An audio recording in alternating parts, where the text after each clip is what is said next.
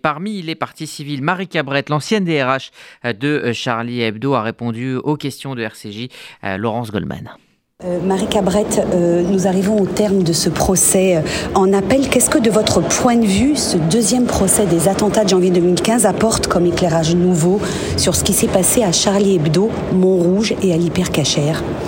Ce procès est très différent du premier pour plusieurs raisons. La première, c'est que la pression, euh, la pression est moins forte. Il n'y a que deux accusés dans le box, donc il y a eu le temps de les écouter. Moi, je suis venue pour ça, pour ça ce procès, c'est-à-dire qu'ils ont fait appel parce qu'ils avaient des choses à nous dire.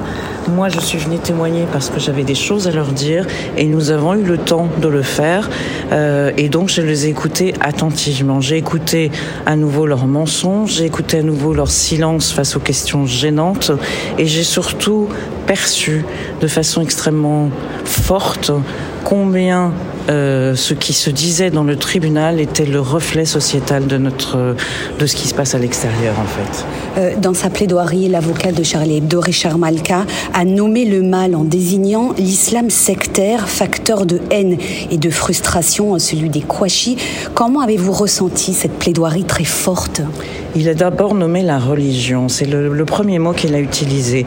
Et euh, en nommant la religion, ce qu'il a voulu dire, et c'est ce que nous disons depuis tant et tant d'années, euh, c'est que la religion en soi ne pose strictement aucun problème dans le cadre de la loi 1905 et dans le respect du principe de la laïcité. Par contre, quand la foi veut guider la loi, là, c'est impossible. Donc c'est en ça qu'il a nommé la religion. Par ailleurs, il a expliqué euh, que quand on nous en permanence. Ça n'a rien à voir avec l'islam. Si, ça a à voir avec l'islam et en tout cas avec une application littérale de texte de l'islam. Et que euh, tant que ce travail euh, de, regarder ces textes d'une autre manière que, que celle qui est faite par un certain nombre de responsables religieux musulmans n'est pas fait, on ne s'en sortira pas. Euh, Marie Cabrette, vous, êtes une, euh, avez été une très proche de Charb, hein, le directeur de Charlie Hebdo qui a été assassiné euh, le 7 janvier 2015. Et lors de votre déposition à la barre, vous avez expliqué qu'il avait, été, avait un compagnon de route de cette gauche qui aujourd'hui parle d'islamophobie, qui défend le port du voile pour les femmes. Qu'est-ce que Charb avait compris qu'une partie de cette gauche refuse de voir ou feint d'ignorer? Charme considérait euh, chaque personne avec laquelle il parlait comme un citoyen, comme une citoyenne.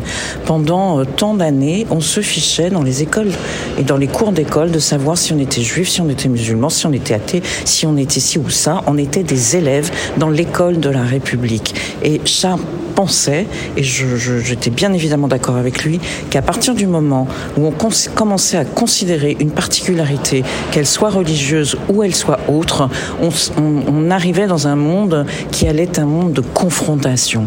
Et c'est exactement ce qui s'est passé le 7 janvier 2015. On n'invente pas ce qu'ont dit les frères Kouachi trois fois en sortant des locaux, on a vengé le prophète, on a vengé le prophète, on a vengé le prophète. C'est ça, cette vision sociétale. Et cette gauche, au nom de euh, ne, pas stigmatiser, mais stigmatiser qui?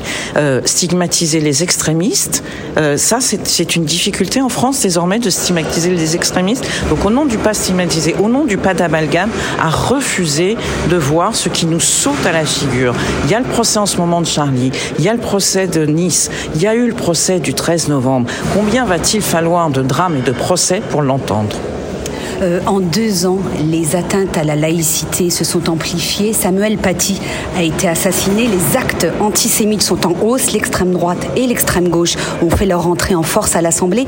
Est-ce que vous, qui êtes une combattante, une militante inlassable en faveur de la République, vous n'êtes pas par moments un peu découragée?